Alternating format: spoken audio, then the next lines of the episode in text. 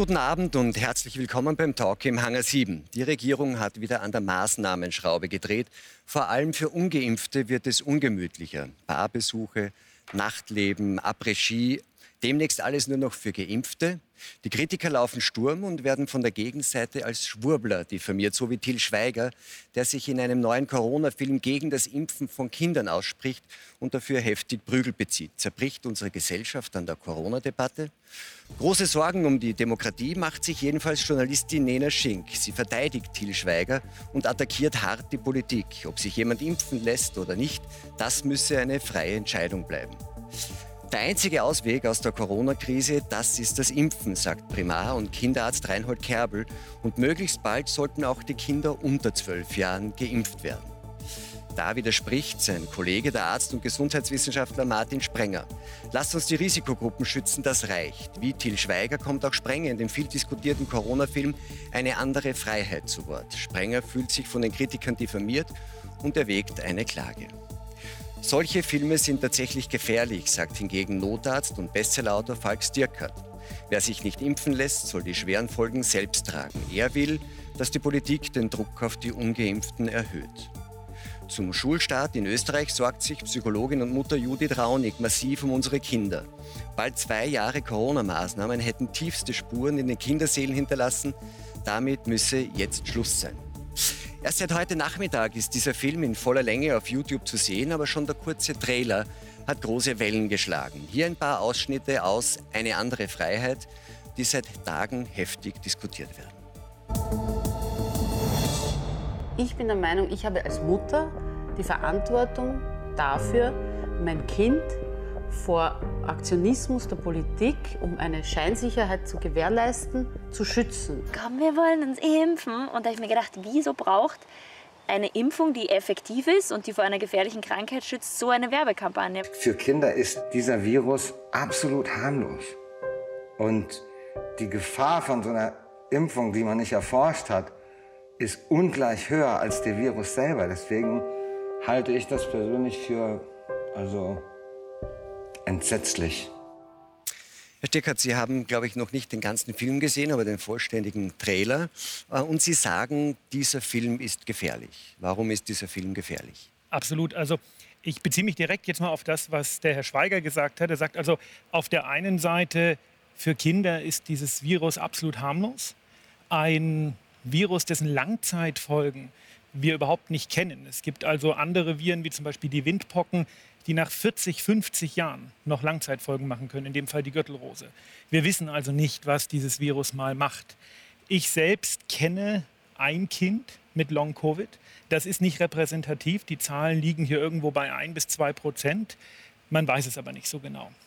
Auf der anderen Seite wird aber vielleicht sollte man da dazu sagen, bei 1 bis 2 Prozent der Kinderpatienten, die auch tatsächlich Symptome hatten, oder? Genau, also wir können ja immer nur von den Wobei ja das wiederum Fällen nur 1 Prozent von 20 Prozent ist, weil 80 Prozent der Kinder haben ja asymptomatische Verläufe. Das ist absolut richtig, aber wenn Ihr Kind das ist, was Long-Covid hat, dann ist es trotzdem eine schlimme Geschichte. Auf der anderen Seite wird aber vor einer Impfung gewarnt, die einfach gut zugelassen und auch gut erforscht ist. Jetzt kann man natürlich sagen, ja, wir kennen die Langzeitfolgen ja nicht. Aber es ist ähm, aus unserer Erfahrung mit anderen Impfstoffen hoch unwahrscheinlich bis unmöglich, dass ein Impfstoff, den man einmal injiziert, der überhaupt nicht die Schranke ins Blut überschreitet und der genau dieselben Anteile nur in viel geringerer und kontrollierter Form, nämlich an bestimmten Stellen der mRNA äh, sind da bestimmte äh, Sequenzen eingefügt, dass eben nichts passieren kann, enthält und ähm, dessen Wirkung wir kontrollieren können, der nach ein paar Stunden nicht mehr im Kreislauf ist, nicht mehr im Muskel ist. Was soll der für Langzeitwirkungen haben? Da sagt jeder Mediziner, der sich wirklich damit auskennt, warum? Aber jetzt ähm, heißt das, dass Sie sagen, es sollten dann auch nur mehr diese Mediziner, die sich auskennen, öffentlich darüber sprechen? Ich komme zurück auf die Frage, was macht dann diesen Film gefährlich? Wenn, äh, es gibt ja auch Mediziner durchaus, die anderer Ansicht sind vom Impfen von Kindern. Und äh, man hat sich darüber aufgeregt, dass quasi jemand, der kein medizinisches Wissen hat, wie Til Schweiger und die anderen, die Schauspielerinnen, sich darüber äußert. Ist das tatsächlich dann die Forderung? Ist das das Gefährliche, dass sich Menschen äußern, die keine Experten sind? Sollen sich nur noch Experten äußern können? Na gut, die Experten sind sich in vielen Punkten natürlich auch uneinig, das ist schon klar. Aber ich habe als Schauspieler, als ein so bekannter Schauspieler wie der Herr Schweiger, natürlich eine gesellschaftliche Vorbildfunktion und eine gesellschaftliche Wirkung. Und da muss ich mich dann schon tiefgehend damit beschäftigen. Ich vergleiche das immer so ein bisschen damit, dass ich sage, okay, wenn jemand, der das wirklich versteht, sechs Jahre studieren muss, dann sechs Jahre Facharztausbildung machen muss, dann vielleicht noch habilitiert und sich nur mit diesem einen Thema beschäftigt, der steckt da naturgemäß tiefer drin. Und natürlich darf sich in unserer freiheitlich-demokratischen Gesellschaft jeder äußern, wie er möchte. Ich auch, indem ich sage, das ist gefährlich. Aber Sie haben mir noch immer nicht gesagt, was daran wirklich gefährlich ist. Weil die Vorbildwirkung, das ist ja ganz einfach. Ich aber, was, aber, aber was steckt denn dahinter dann für ein Menschenbild vom Publikum?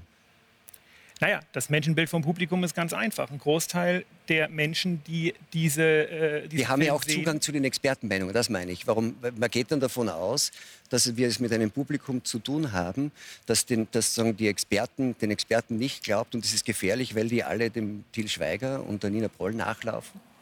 Nein, ähm, jemanden zu glauben ist immer eine Frage des Vertrauens. Ich kann mir als jemand, der eben nicht Medizin, Biologie oder Molekularmedizin studiert hat, kann ich mir keine wirklich tiefgehend fundierte Meinung darüber bilden. Da mögen jetzt andere widersprechen, aber das ist, äh, das ist anmaßend zu sagen, ich verstehe das genauso gut wie jemand, der das äh, studiert hat. Und deswegen geht es in dieser Krise ganz essentiell um Vertrauen. Und sind wir ehrlich, weder die Politik noch die Wissenschaft, grob gesprochen, ja, jetzt ohne den Einzelnen da irgendwie zu diffamieren, hat jetzt ähm, sehr viel dazu beigetragen, dass die Gesellschaft sagt, nö, klar, also äh, euch vertrauen wir. Das sieht man in den Wahlumfragen in Deutschland. Deswegen ist, und, und der Herr Schweiger ist äh, ein, ein Mensch, den viele Leute mögen und dem viele Leute einfach aufgrund der Sympathie. Mehr Vertrauen als die Politiker und den Experten. Absolut. Und deswegen Moment, sollte er Moment, sich nicht da muss ich ganz kurz, ich bin ja auch aus Deutschland. Till Schweiger hat keine hohen Beliebtheitswerte mehr in Deutschland. Es gab viele Fälle. Ähm, Till Schweiger würde ich jetzt nicht sagen, also ich glaube, wenn man jetzt eine Umfrage in Deutschland machen würde, wäre Till Schweiger jetzt nicht eine der Persönlichkeiten mit dem höchsten Vertrauensding. Aber ehrlich gesagt finde ich es auch ganz schlimm, wie sie Till Schweiger seine Meinung absprechen können. Ich finde das anmaßend von Ihnen, wie Sie über den Film und über die Menschen reden. Und ich habe eine Frage an Sie. Warum haben Sie Ihre Facharztausbildung eigentlich nicht abgeschlossen? Hab ich. Weil wenn Sie so, bei Wikipedia steht, dass Sie es nicht getan haben. Wikipedia ist immer ein bisschen später. Haben Sie in welchem Fach? Allgemeinmedizin. Allgemeinmedizin. Also Sie sind auch kein Virologe. Nein aber ich habe jeden Tag mit Corona-Patienten zu tun. Ich möchte kurz auf das äh, Beliebtheitsargument noch mal eingehen. Ähm, Sie haben völlig recht, Till Schweiger ist nicht der beliebteste deutsche Schauspieler. Sie haben gesagt, dem würden die Menschen mehr vertrauen als Politiker und auch als Wissenschaftler. Absolut. Ich glaube, Till Schweiger ist, äh, ohne da jetzt Umfragen zu kennen, trotzdem noch beliebter als zum Beispiel Herr Lauterbach oder so. Dementsprechend hat er einen gewissen Vertrauensvorteil, den er da spielt. Und er ist jetzt ein schlechtes Vorbild wegen dem Film, sagen Sie. Absolut. Aber Sie sind ja nicht der Einzige, der das kritisiert. Auch einige andere, zum Beispiel der Wiener Physiker und äh, Wissenschaftskommunikator Florian Eigner, der hat wortwörtlich getwittert, solche Filme kosten Menschenleben. Würden Sie auch so weit gehen? Ja. Herr Sprenger, ähm, Sie kommen in dem Film ähm, auch zu Wort und äh, Sie haben auch den ganzen Film, nicht nur den Trailer, schon komplett gesehen. Verstehen Sie, was da irgendwie äh, gerade diskutiert wird, egal ob von Florian Eigner oder auch von Herrn Stirkert, ähm, dass solche Filme gefährlich sind, weil sie irgendwie eine Vorbildwirkung entfalten in Richtung Unwissenschaftlichkeit? Naja, der Trailer dauert sechs Minuten. Der ganze Film dauert, glaube ich, 75 Minuten. Es ist ein Film über Kinder und Jugendliche, und zwar nur über Kinder und Jugendliche, über die gesundheitlichen und sozialen Folgen für diese Bevölkerungsgruppe. Äh, es geht, also es geht auch um das Thema Impfung, es hat relativ viel Raum im Film. Es geht nur um auch wiederum um Kinderimpfung. Es geht nur um die Impfung für Kinder und Jugendliche.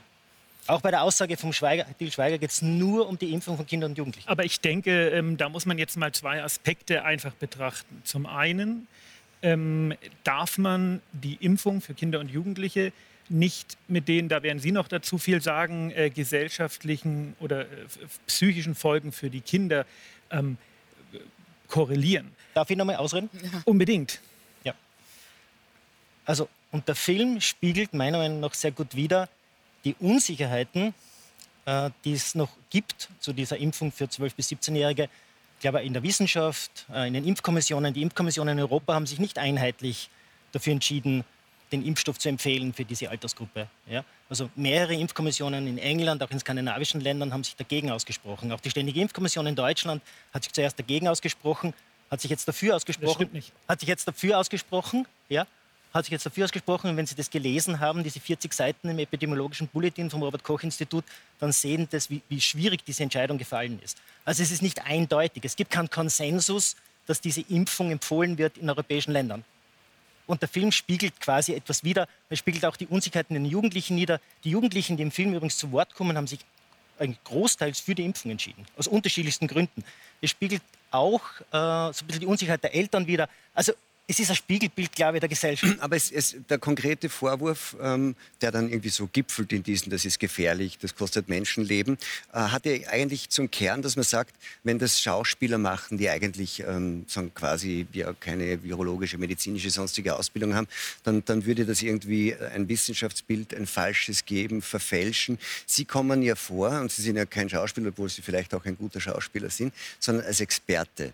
Ähm, wie, wie, sehen Sie das? Sollten dann tatsächlich zu diesen Kernfragen in der Pandemie, wie gefährlich ist das Virus, wie berechtigt sind die Maßnahmen, wie sinnvoll sind die Maßnahmen, äh, wie wichtig ist die Impfung, was hat die Impfung für Auswirkungen, sollten das tatsächlich dann Laien nicht mit starken Meinungen öffentlich vertreten?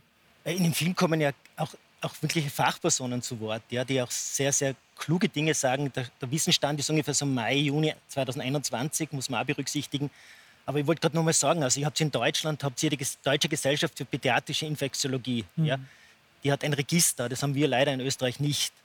Und in dem Register werden seit 18 Monaten alle Intensivfälle bei unter 20-Jährigen erfasst. Seit 18 Monaten aus 14 Millionen unter 20-Jährigen landet 89 auf Intensiv. 89 Personen in 18 Monaten von 14 Millionen. Also nur um wieder auch ein bisschen das Ganze sozusagen in Relation zu bringen. Ja? Ich kenne die Zahlen. Ähm, das, die sind ja im Trailer auch anschaulich dargestellt. Ähm, ich denke, zwei Dinge sind da wichtig. Zum einen vermittelt, ich habe den ganzen Film noch nicht gesehen, das muss man einfach äh, klar zugeben. Aber zum einen vermittelt der Trailer eher so einen gewissen Subtext. Ja, wenn ich den Trailer schaue und den einfach ganz neutral schaue, dann ist der Subtext ganz grundsätzlich mal, äh, es geht um Kinder, es geht um Impfung und man beschäftigt sich eher aus einer negativen Sicht mit dem Thema. Jetzt äh, haben Sie die ähm, schwere Entscheidungsfindung der STIKO beschrieben. Ich habe mich da relativ intensiv mit beschäftigt, weil äh, wir bei uns im, im Medic Center in Nürnberg, wo ich arbeite, wir impfen die Kinder und Jugendlichen. Also ich bin da vor Ort. Ich treffe diese Entscheidung zusammen mit den Eltern natürlich und ich verantworte das. Und deswegen habe ich mich da sehr intensiv mit beschäftigt und ich fand es gut, wie die STIKO das gemacht hat. Sie hat sich ein bisschen Zeit gelassen. Nichtsdestotrotz hat sie für und wieder abgewogen. Die bekommen äh, wissenschaftliche Zusammenfassungen, Meta-Analysen von den Mitarbeitern des Robert-Koch-Instituts.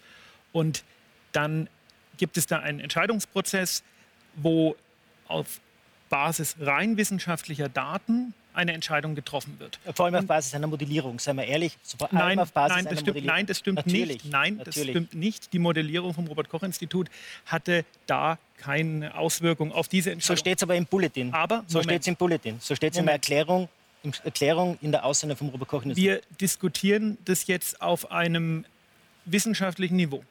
Die STIKO diskutiert es auf einem wissenschaftlichen Niveau. Ja, ja, keine Frage. Aber die Aber Modellierung war entscheidend. Aber die Modellierung sagt, war entscheidend. Mag sein also nein, mag nicht sein, aber der Herr Schweiger stellt sich hin und sagt, das ist schrecklich. Und das ist kein wissenschaftliches Niveau, sondern was macht Herr Schweiger?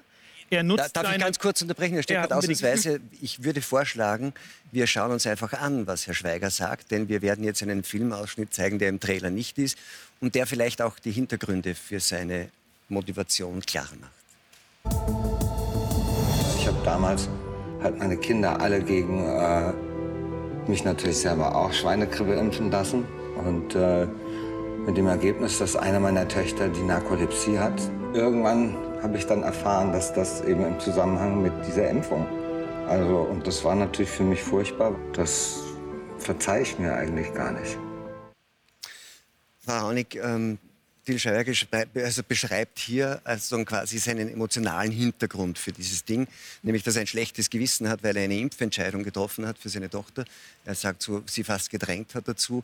Und dann gab es eben diesen, glaube ich, tatsächlich auch bestätigten, wenn man so will, ähm, Impf, Impfschaden. Ist, ist, sind das genau die Ängste, die bei den Eltern die Hauptrolle spielen? Auf jeden Fall. Ich meine, ich möchte zuerst noch sagen, der erste Satz, den er ja sagt, ist, dass dieses Virus für die Kinder absolut harmlos ist. Das war sein allererster Satz. Und im Grunde genommen ist das etwas, äh, was genau das Gegenteil ist von gefährlich. Das ist wunderbar, weil das zielt darauf ab, den Leuten die Angst zu nehmen. Ja? Das Schlimmste ist momentan äh, die Angst, der Druck und der Stress, unter dem Eltern und eben auch Kinder stehen. Und was diesen Stress und diesen Druck erzeugt, sind unter anderem auch solche Beispiele, wie Sie es jetzt genannt haben, dass Sie sich ein Kind herauspicken. Also Sie sagen, Sie kennen ein Kind, das hat Long-Covid. Ja? Sie zeichnen ein Bild, jeder weiß mittlerweile, was Long-Covid ist. Und, ähm, und Sie haben vorher gesagt, Sie möchten nicht der sein, oder Sie haben gesagt, was ist, wenn das Ihr Kind ist. Ja? Sowas erzeugt natürlich ähm, Stress. Niemand möchte schuld sein. Mit Schuld wird seit zwei Jahren operiert. Ja? Und jeder, ähm, also das ist eine der Hauptmotivationen. Es gibt inzwischen sogar den Ausdruck unschuldig ungeimpft. Ja, das ist, das ist mittlerweile eine der Hauptmotivationen. Ich möchte nicht schuld sein, wenn irgendetwas passiert. Also versuche ich alles in irgendeiner Art und Weise, also möglichst auf andere abzuwälzen. Dann bin ich nicht schuld dann hat es jemand anderer gemacht. Ja?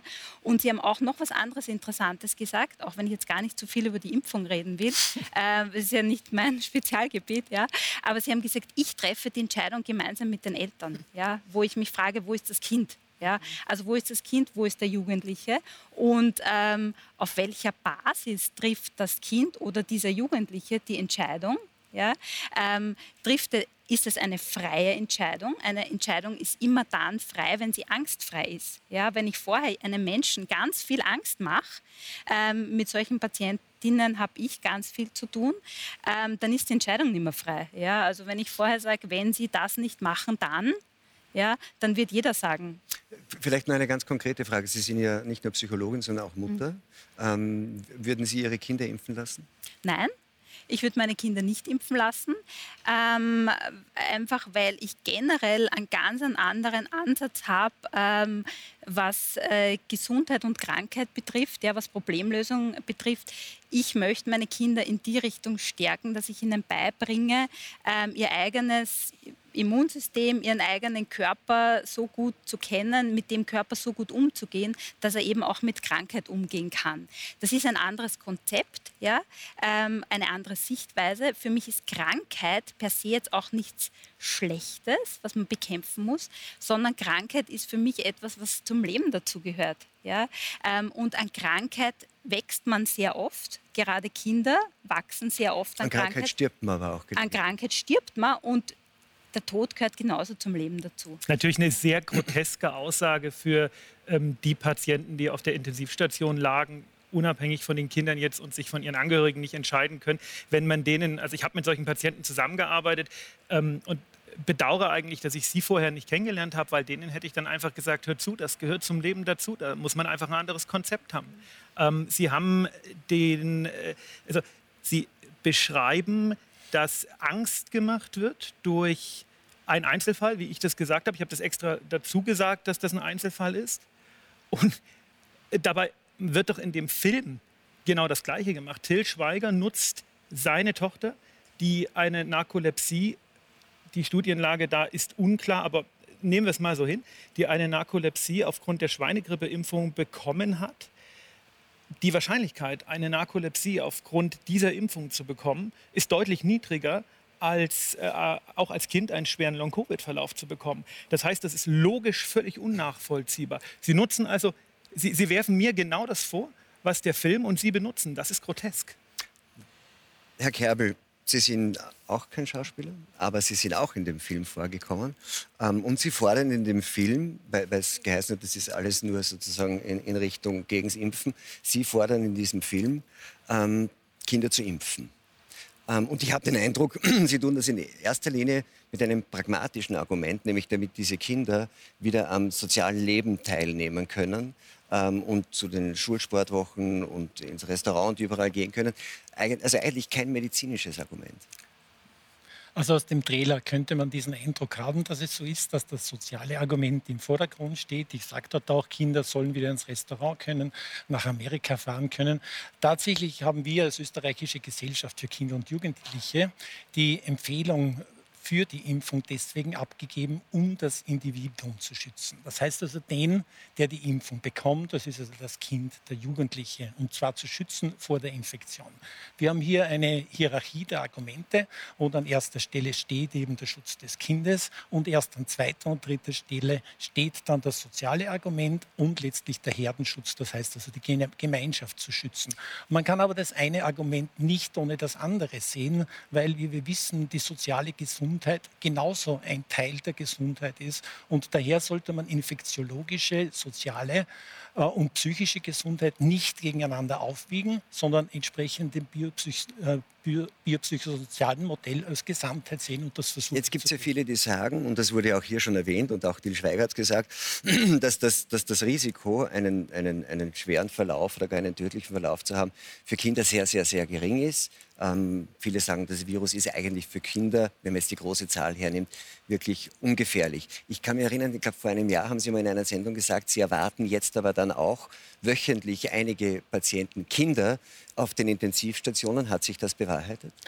Diese äh, Situation hatten wir im Frühjahr, wo wir praktisch unsere dritte Welle hatten. Da hatten wir zwischen ein und vier Kindern in Österreich auf den Intensivstationen. Also das gibt es bereits. Wir hatten Aber in ganz Österreich und in ganz insgesamt Österreich, in der dritten ja. Welle, also wöchentlich mehrere, das war nicht wöchentlich mehrere, Wöchentlich mehrere, ein bis vier Kinder auf Österreichs Intensivstationen. Äh, und jetzt kann ich das. War, war, ein tödlicher Verlauf dabei? Es gab bisher sechs Todesfälle bei Kindern und Jugendlichen, die aber alle, alle schwere, schwere, schwere Vorerkrankungen haben. Also Krebspatienten ja. wahrscheinlich. Ja, ja, neurologisch behinderte Patienten, Vorerkrankungen. Also alle sechs Patienten hatten schwere Vorerkrankungen. Aber vielleicht darf ich jetzt sagen, warum wir die Impfung empfehlen.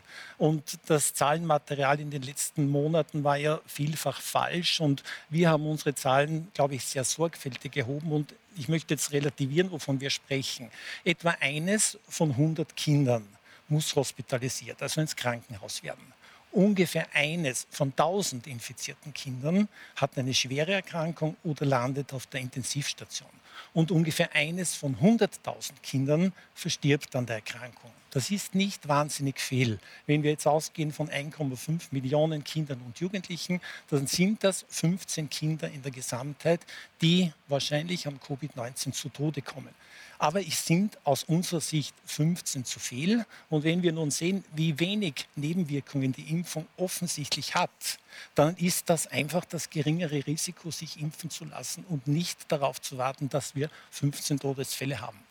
Machen wir eine zusätzliche ärztliche Einschätzung, wie das so üblich ist? Naja, ich habe hab mir ja die ich habe das ja von der Ständigen Impfkommission genau durchgelesen, also die ganze Evidenz, die da aufgearbeitet worden ist, hat es in England, die englische Impfkommission hat das ja unglaublich intensiv aufgearbeitet. Es geht um, eigentlich um einen Vergleich von ganz geringen Risiken. Ja. Auf der einen Seite ist das geringe äh, Risiko, schwer zu erkranken. Ich glaube, dass es noch geringer ist, als 1 zu 1000 auf Intensiv zu landen. Also die Zahlen aus Deutschland suggerieren eh noch viel, viel seltener. Es ist ein sehr geringes Risiko. Und die Nebenwirkungen der Impfung sind ebenfalls gering. Also diese Herzmuskelentzündungen, ist, also du vergleichst ganz geringe Risiken. Und das macht es für diese Impfkommissionen auch so schwer, quasi für eine Kosten-Nutzen. Deswegen entscheiden sich manche in Schweden, äh, glaube in Norwegen auch, haben sich jetzt, jetzt einmal dagegen entschieden. Kann sich noch ändern. Ja? Äh, kann sich aber übrigens auch in die andere Richtung ändern. Ja? Ist, äh, Impfkommissionen können Empfehlungen auch wieder zurücknehmen. Ja? Also es ist, es ist äh, auf ganz niedrigem Niveau eine Entscheidung. Aber was Sie sagen, ist, dass es jetzt ähm, in dieser Grundentscheidung, die man immer hat bei einer, bei einer Impfung wie bei jeder therapeutischen Maßnahme, dass der einzelne Arzt entscheiden muss, überwiegt der Nutzen das Risiko. Und das ist eine Abwägung zwischen sehr geringen Also, zwischen sehr geringen Risiken, glaub, sagen Sie. Die Frage nach dem Nutzen wird ja dann meistens jetzt nicht mehr nur individuell behandelt, sondern auch gesellschaftlich. Man sagt, da gibt es sozusagen auch einen, einen sozialen Aspekt also es am gibt, Nutzen. Es gibt ja quasi drei Schritte. Ja. Zuerst ist die Zulassung. Der Impfstoff ist zugelassen für 12- und 17-Jährige und irgendwann wird er auch zugelassen werden für unter 12-Jährige. Da bin ich mir relativ sicher. Ich vertraue den Zulassungsbehörden, die machen, das, machen ihren Job. Ja. Dann gibt es die Kommissionen, Impfgremien national, die machen diese Empfehlungen. Ja? Die werden wieder unterschiedlich ausfallen. Das, man, da merkt man schon ein bisschen die Unsicherheit. Ja? Und dann quasi der nächste, aber Empfehlung ist keine Verpflichtung. Und damit habe ich jetzt ein Problem. Ja? Also wenn wir in Österreich, wenn ein Bildungsminister quasi geimpfte Kinder oder Jugendliche anders behandeln will wie ungeimpfte, dann widerspricht er genau dem, was die Ständige Impfkommission ganz unten hinschreibt, dass genau das nicht passieren soll. Ja?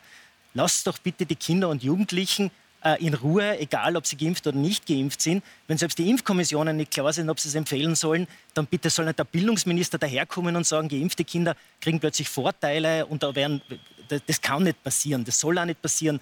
Schon gar nicht auf der Ebene von Kindern und Jugendlichen. Sie vergessen da zwei Dinge. Also ich bin völlig d'accord mit Ihnen, dass das nicht passieren darf. Ja, also die Kinder ähm, sind gleich und müssen das auch bleiben. Das ist überhaupt keine Frage. Aber Sie vergessen in Ihrer Einschätzung zwei Dinge, wenn Sie sagen, dass wir äh, sehr geringe Risiken miteinander vergleichen. Zum einen ist das sehr gut. Das wäre viel schlimmer, wenn wir hohe Risiken miteinander vergleichen würden, weil uns dann die Abwägungen viel schwerer fallen würden. Aber man vergisst zum nein, einen... Ist, nein, nein, nein, nein. Wenn du, Nein, hohe Risiken, wenn du hohe Risiken miteinander vergleichst, fällt einem die Abwägung in der Regel leichter, ja, nicht, wenn, als wenn nicht du sehr geringe... wenn beide hoch sind. Aber das ist gar nicht der Punkt, sondern der Punkt ist, dass wir einmal den Faktor X haben beim Kind und ja. das ist nun mal Long-Covid. Da kennen wir die Zahlen nicht. Das können, das momentan sind die wenigen Zahlen, die wir haben, bewegen sich so ähm, um die 1 Prozent. Das ist nicht viel. Das ist aber, ähm, wenn man bevölkerungsweit, vielleicht auch jetzt mal weltweit denkt, ist das doch sehr viel. Und Long-Covid ist schrecklich. Und aber, der aber zweite Punkt ist, wir wissen es ja noch gar nicht. Nein, aber das ist der Faktor X, wenn wir, die, ja, äh, wenn wir das okay. abwägen. Der Faktor X wäre schön, wenn er null wäre, aber er ja. ist irgendwo da. Ja? Aber die Herzinsuffizienz nach den Herzmuskelentzündungen ist auch ein Faktor. bei keinem einzigen ist aber kind auch ein Faktor. Ist, ist aber auch eine ja, aber die gab es nie. Entschuldigung, aber Long Covid so, gab es. Sogar Thomas Mertens hat darüber gesprochen. Eine Herzinsuffizienz bei Kindern also zumindest in Deutschland gab es die nach einer Myokarditis, die in der Regel eine leicht zu Aber es steht noch immer im Raum. Sogar das Center of Disease Control in, in, den USA stellt es noch immer in den Raum, dass das immer noch sein kann. Ja, natürlich ist ein Faktor X, da, genauso wie Long Covid. Ich, ich würde den zweiten Faktor trotzdem gern noch benennen. Der zweite Faktor ist der, den Sie schon angesprochen haben. Und das ist auch, wir reden hier von einem individuellen Risiko, wir reden von einem individuellen Nutzen. Wir reden aber nun mal in einer Pandemie, auch wenn das vielen nicht gefällt, auch von einem gesamtgesellschaftlichen Nutzen. Und der gesamtgesellschaftliche Nutzen, das haben wir in Deutschland gesehen, das haben wir in England gesehen, war der, dass die Kinder bei der Frage der Inzidenzen das Zünglein an der Waage haben das RKI, das, haben das ist, Bulletin nicht gelesen. Das ist, nein. Das RKI-Bulletin beschreibt das ganz genau in der Modellierung. Die Kinder, auch wenn man sie impft, steht genauso drinnen epidemiologisch wirkt es sich nicht aus. Sorry, lesen Sie das bitte. Ja, aber in welcher Situation denn? In einer Situation, in einer Hochinzidenz und niedrig geimpften Situation? Bitte lesen Sie doch die Stellungnahme von der STIKO. Ich, ich, ich, fürchte, ich, ich fürchte, ich Nein, muss und ich möchte jedenfalls diesen Zweierdialog über diese Spezialpapiere abbrechen. Die stehen uns nämlich danke. hier nicht zur Verfügung. Sie wollten da kurz ja, einhaken und ich, wollte dann eigentlich was, auf was anderes. Aber sagen Sie ich wollte bei Long-Covid einhaken. Long-Covid bei Kindern ist extrem schlecht definiert definiert. Bis vor kurzem gab es überhaupt keine vernünftige Definition für was ist Long-Covid. Müdigkeit, Abgeschlagenheit, Kopfschmerzen, Unlust in die Schule zu gehen, das wird als Long-Covid eingestuft. Es gibt eine ganz neue Schweizer Studie, die hat verglichen Kinder, die Covid infiziert waren und Kinder, die nicht Covid infiziert beide waren. Hatten Long -Covid. Und beide hatten Long-Covid-Symptome. Und warum? Und weil das wahrscheinlich dann genau diese Nebenwirkungen der Maßnahmen sind, genau. die Kinder Nein, weil das schwer kranke Kinder waren. Die, das waren alles Kinder mit mit Vorerkrankungen. Natürlich hatten die alle diese Symptome. Diese Studie, das war die Ciao-Corona-Studie, die hatten keine Vorerkrankungen. Natürlich hatten also, die Vorerkrankungen. Das waren alles vorerkrankte Kinder. Um die, die, die Long-Covid seriös interpretieren, wie zum Beispiel der Kollege Strenger aus Graz, nicht Sprenger, sondern Strenger, Strenger der schreibt in seinem letzten Satz, wir können leider nicht differenzieren, ob genau. die Infektion per se oder die Umgebung, die Lockdowns, die Situation Danke. als solche diese Symptome verursacht Danke. haben. Und das gilt nicht für diejenigen, die intensiviert werden, Das ist klar, dass die länger Symptome haben, aber das gilt für jede Viruserkrankung. Absolut. Sie wissen ganz genau, dass EBV das Chronic Fatigue Syndrom machen kann. Aber wir impfen ja auch gegen die, die wir impfen können. Insofern. Ja, aber gegen EBV im- impfen wir nicht, oder? Ja, nee, aber geht ja auch irgendwie Geht ja nicht. Ja? So, Ja. jetzt sind wir uns, glaube ich, an dem Punkt einig und das ist ein wichtiger Punkt, dass wir immer auch anschauen müssen, was könnten denn Auswirkungen der Maßnahmen sein. Die sind nämlich auch durchaus direkt gesundheitlich und was könnten die Auswirkungen des Virus, egal äh, welcher Verlaufsart sein. Und ähm, und viele sagen, das wurde unterschätzt, nämlich die Auswirkung der Maßnahmen und, äh, und, und diese Kollateralschäden, wie sie immer so eigentlich in einer Kriegssprache hieß, äh, die sind auch nicht wahnsinnig gut untersucht, aber die Menschen, glaube ich, erleben sie relativ direkt, diese Auswirkungen. Und in ihrer Praxis werden diese Menschen auch sehen. Und die Leute, die dagegen äh, deswegen so Maßnahmen kritisch sind und sagen wir, die Maßnahmen sind überzogen, weil sie haben solche Auswirkungen, die nicht gut untersucht sind, die kriegen Probleme. Ihre Namensvetterin Nena, äh, die Sängerin, die wird momentan ja äh, ziemlich geschnitten, auch wegen ihrer maßnahmenkritischen Aussagen. Ähm, Konzertveranstalter distanzieren sich, sagen äh, irgendwie Termine ab. Ich glaube, es gibt so eine Diskussion, dass ihre Lieder nicht mehr im Radio laufen sollen, weil sie eben auch eine, eine Gefahr ist, sozusagen für die Gesellschaft. Ähm, das deutet ja an, dass wir da irgendwie gesellschaftlich auch ein Problem haben. Auch diese heftigen Reaktionen auf den Film, vielleicht sagen Sie dann auch noch was dazu, Herr Sprenger, die zeigen ja, ähm, dass, dass, wir, dass wir da eigentlich jetzt über das Medizinische hinaus auch noch ein Thema haben. Ähm, haben Sie den Eindruck, dass diese, diese Einschätzungen, die Gesellschaft zerbricht, die Spaltung ist so groß, die Ja. Polarisierung, ist die übertrieben oder ist Ihrer Wahrnehmung nach was dran? Oh, ich finde, das sieht man ja schon heute Abend. Also ich muss sagen, mich machen Ihre Aussagen fast wahnsinnig. Ich muss mich hier wirklich schwer auf meinem Stuhl halten. Als Sie gesagt haben, dieser Film kostet Menschenleben und eine Aussage wie die von Till Schweiger, da muss ich Ihnen entgegnen, Aussagen wie die Ihre kosten uns die Meinungsfreiheit und damit die Demokratie. Weil wenn Sie zu Menschen sagen, dass sie nicht mehr ihre Meinung sagen sollen, weil sie nicht acht Jahre studiert haben und dann noch habilitiert haben, für mich sind Sie auch kein Virologe, dann dürfen Sie auch nicht Ihre Meinung sagen. Ich muss sagen, ich bin Ihnen dankbar für diesen Film. Wir saßen zusammen bei Viertel nach acht bei Bild, haben auch diskutiert und wir waren uns einig, wir sind Ihnen dankbar dafür. Man muss noch seine Meinung sagen dürfen. Till Schweiger hat seine Meinung gesagt. Sie haben Till Schweiger eben abgesprochen, dass es mit seiner Tochter passiert ist. Sie haben gesagt, ich nehme das mal so hin. Ja. Es ist ja fast, als hätten Sie den Löffel mit der Weisheit gefressen, dass Sie allen sagen dürfen, was Sie zu denken haben. Eine Sache muss ich noch zur Wissenschaft ergänzen. Sie betonen ja immer, die Wissenschaft weiß das, die Wissenschaft macht das. Karl Lauterbach hat letztes Jahr gesagt, 6% Long-Covid bei Kindern. Man weiß ja heute, dass es nicht so ist. Und da muss ich sagen, die Wissenschaft darf sich irren, das ist verdammt menschlich. Aber die Wissenschaft muss den Menschen zeigen, dass sie sich auch irren kann. Und diese Arroganz, die Wissenschaft zeigt den Menschen den Weg. Die Folgen sind furchtbar. Gerade als letzte Zahl noch, weil hier ja viel mit Zahlen auch gesagt wird. Wir haben eine Studie vom Allensbach-Institut. Wir haben in Deutschland den schlechtesten Wert in der Meinungsfreiheit seit 1953. Weniger als 50 Prozent der Deutschen trauen sich, ihre politische Meinung zu sagen. Und wissen Sie, warum das so ist? Wegen Aussagen wie dieser Film kostet Menschenleben. Wir müssen Menschen endlich wieder dazu ermutigen, ihre Meinung zu sagen. Und es dürfen Menschen gegen die Kinderimpfung sein. Es dürfen Menschen ihre Meinung sagen. Ich bin doppelt geimpft, habe den Schutz hinter mir. Warum erwähne ich das? Damit meine Meinung jetzt mehr Gewicht hat in dieser Runde. Ich sympathisch wirke, weil ich es habe. Ich bin auch für die Impfung. Aber ich stehe auch hinter jedem Menschen, der sich dagegen entscheidet. Aus dem Grund, weil unsere Demokratie wird zerbrechen, wenn wir mit dem Finger auf alle Menschen zeigen. Aber wieso sprechen Sie mir denn dann meine Meinung ab? Ich spreche Ihnen die nicht ab. Na doch, das haben Sie jetzt gerade äh, zwei Minuten vehement getan. Nein, ich habe gesagt, wenn Sie diesen Anspruch haben und sagen, ich finde, jede Meinung zählt, deswegen sitze ich hier. Auch, ich habe auch Respekt vor Ihrer Meinung, aber Sie sitzen ja hier und erwähnen die Wissenschaft, die Experten. Till Schweiger dürfte das nicht sagen, weil er Schauspieler ist. Habe ich nicht gesagt. Wenn das Ihre, Sie haben gesagt, er hat keine Expertise. Ja, aber das heißt nicht, dass er das nicht sagen darf. Und, sei, und es würde Ähm, in deswegen Menschenleben es in ist kosten. Österreich gefährlich, ganz offen. Ja, aber Es- das darf ich ja sagen. Ja, aber gefährlich, gefährlich ist ja, er soll es nicht sagen. Warum soll man. Er, Sie haben gesagt, dieser Film kostet Menschenleben. Ja, das kann ich doch sagen. Das ist meine Meinung. Aber das Sie ist, haben das doch ist- gerade ein Plädoyer damit für Meinungsfreiheit Doch, aber damit gehalten. sprechen Sie ihm doch jeglichen Respekt ab, seine Meinung zu sagen. Er Was kann ja seine Meinung sagen, aber er muss ja damit, also ähm, jeder darf seine Meinung sagen, aber also zum einen Glauben Sie, den Menschen trauen mal- sich ihre Meinung zu sagen, wenn Sie sagen, Zum- Ihre Aussage kostet Zum Menschenleben? einen stimme ich erstmal mit Ihnen völlig überein, wenn Sie sagen, dass wir eine gesellschaftliche Spaltung haben und dass das nicht gut ist. M, Zum anderen darf jeder seine Meinung sagen, aber er muss halt damit rechnen, dass andere die Meinung nicht gut finden und er muss auch abhaben können und das finde ich ein ganz wichtiges Wort, weil das in dieser Debatte einfach untergeht. Er muss aushalten können, wenn andere die Meinung ähm, attackieren. Menschenleben Sie- kosten. Ja, Wir wissen, was Sie damit absolut. gesagt Aber haben. absolut. Und da Darf, ich es konkretisieren? Darf ich es nur Furchtbar konkretisieren? einfach, Äh, Sie beide sind in dem Film vorgekommen. Es tut mir leid, Ähm, Ihnen hat dann ähm, auch eigentlich indirekt Florian Eigner vorgeworfen, dass Sie irgendwie Menschenleben gefährden, damit, dass Sie überhaupt in diesem, Ja, sein, sein in Tweet ist diesem, ja, in diesem Film vorkommen. Dieser Tweet geht ja noch weiter. Er sagt ja, und alle, die da mitgewirkt haben, machen sich schuldig. Also schuldig. Also die Filmcrew, die Jugendlichen, die Kinder, die da vorkommen, die da interviewt werden. Das ist eine rote Linie, definitiv überschritten. Das weiß er eh selber. Ja? Das weiß er eh selber. Aber jetzt könnte man sagen, so wie es Herr Stirkert sagt, das müssen sie dann halt aushalten. Ja, weil eh. Sie dürfen Ihre sozusagen vom Mainstream abweichende Meinung sagen und müssen es dann auch aushalten, dass Sie halt kritisiert werden. Würden Sie jetzt sagen, da gibt es aber dann, und Sie sagen, es gibt aber eine rote Linie in der Art, wie Ja, klar. kritisiert wird. Ja. Ich möchte übrigens betonen, dass ich, äh, nur damit Sie ein bisschen runterkommen, weil hoher Blutdruck ist einfach auch super ungesund. Auch ähm, machen Sie sich keine Sorgen. möchte ich ich einfach- werde es überleben, die Sendung Äh, Das, heute. das, das hoffe ich.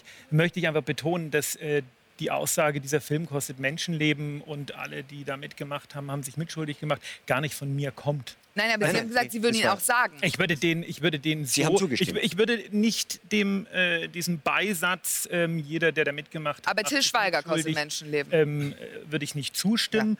Aber äh, in der letzten Konsequenz ist das so, ja. Jetzt haben Sie Muss auch mitgemacht sehen. und Sie haben auch Kritik bekommen. Wie hat das bei Ihnen ausgeschaut? Ja, ich hoffe, dass wir irgendwann von Til Schweiger wegkommen. Ja, ja. Weil Til Schweiger hat in diesem Trailer genau fünf Sekunden gesagt, das Virus ist für Kinder absolut harmlos.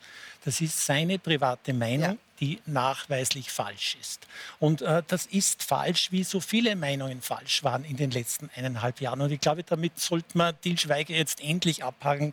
Ich glaube, er soll seine Meinung haben dürfen. Er hat so gesagt und er glaubt Das ist eine gute Idee. Haken wir, haken wir aber, dann aber darf ich noch, noch darauf zurückkommen, weil Sie, weil Sie gesagt haben, ich, habe, genau, es ich bei habe. Kritik bekommen. Ja, auch ich habe Kritik bekommen, wie glaube ich alle, die an diesem Film mitgewirkt haben, und zwar von beiden Seiten. Äh, Von den Impfgegnern oder Impfskeptikern, die mir schreiben, was sind Sie denn für ein Mensch, dass Sie Impfungen befürworten. Sie wünschen mir den Tod, Sie wünschen mir Impfungen in den Kopf hinein und solche Dinge kommen von den Impfgegnern. Aber, und das ist das Interessante, es kommen auch die Argumente von der anderen Seite, also von denen, die die Impfung sehr stark befürworten oder sogar die Impfpflicht durchsetzen wollen. Und äh, die schreiben mir, warum ich denn das soziale Argument angeführt habe. Ich müsste doch an allererster Stelle, und ich tue das ja auch, das infektiologische Argument anführen. Aber äh, es ist eigenartig, diese starke Polarisierung, wenn Also man kriegt versuchst auf zu beiden Seiten ab. kriegt von und jetzt Seiten greife ich Ihren Vorschlag auf und gehe mal weg von Til Schweiger, weil es geht ja weiter. Ähm, es gab eine Diskussion zwischen dem ZDF, ihrem Kollegen Jan Böhmermann äh, und, dem, und dem Moderator Markus Lanz bei der Zeit, in der dann Böhmermann gesagt hat und ähm, dem, dem Markus Lanz auch vorgeworfen hat, es sei auch gefährdend, ähm, Leute wie Hendrik Streeck oder Alexander Kekulé einzuladen, ähm, weil das sei auch gefährlich, was die sagen. Und ich glaube, sogar menschenfeindlich äh, war der Begriff. Also das heißt, wenn man jetzt sagt, Schauspieler, die kein Studium haben, dürfen ohnehin nichts sagen, aber eigentlich auch ein Lehrstuhlinhaber, der Nachfolger Ja. von Christian Drosten äh, Ja. in Bonn, sollte eigentlich nicht mehr öffentlich in Talkshows auftreten, weil seine Meinung ist auch gefährlich. Ist die Frage, wo das dann endet. nicht? Es ist, es ist furchtbar. Es macht mir wirklich, mir macht es so große Angst, weil das Problem ist, wenn man sowas dann wieder auf der Bühne sieht, dann trauen sich Menschen ja in ihrem privaten Umfeld es noch weniger zu tun. Und was man bei Henrik Streeck sagen muss, ich finde das wirklich von Herr Böhmermann, der arbeitet ja beim öffentlich-rechtlichen Rundfunk, wir sind also keine Kollegen, ich bin dort nicht angestellt, was ich sagen will ist, ich finde es so furchtbar. Herr Lauterbach hat sich wirklich auch oft geirrt und das ist auch in Ordnung, weil die Wissenschaft darf sich irren. Aber wenn er das sagt gegen Henrik Streeck, dann hätte ja eigentlich kein Wissenschaftler mehr eingeladen werden dürfen. Also ich finde, man sieht diese Ideologie dabei. Man hat diese, oder Jan Böhmermann unterstelle ich da eine gewisse Ideologie. Er glaubt daran, es ist so und er findet, Kritiker dürfen nicht eingeladen werden. Aber Henrik Streeck ist ein renommierter Virologe, der auch in manchen Teilen sogar mehr Recht hatte als Lauterbach. Die Sachen sind kritisch, aber was ich mir einfach wünsche, ist, dass Menschen wieder zusammenkommen und respektierlich miteinander diskutieren und vor allem auch, dass man die Ängste der Menschen mit einbezieht und das mit der Kinderimpfung zum Beispiel. Wenn Sie das so vorrechnen, ich fand zum Beispiel Ihre Vorrechnung dann schon deutlich klarer, weil am Anfang hat sich so angehört, als würden ein Prozent aller infizierten Kinder das bekommen. Es gibt doch wirklich auch Menschen, die sich Sorgen machen, ihre Kinder zu impfen. Und das muss man doch auch annehmen. Ich finde, wir müssen die Menschen mit Argumenten überzeugen, aber nicht mit einer Impfpflicht durch die Hintertür und auch nicht mit einer Impfpflicht. Und was ich zu Jan Böhmermann sagen muss, ist, ich finde es fürchterlich, dass wir das auch noch mit GEZ-Gebühren bezahlen, weil in Deutschland verpflichtet man sich ja immer GEZ zu zahlen. Und die Aussage von ihm, die hat ihn total ja, entzaubert, diesen Mann. Ja. Sie haben da was angesprochen, nämlich, dass man irgendwie da wieder runterkommen muss. Ja. Und vielleicht lassen wir jetzt tatsächlich Talkshows und Filme mal sein.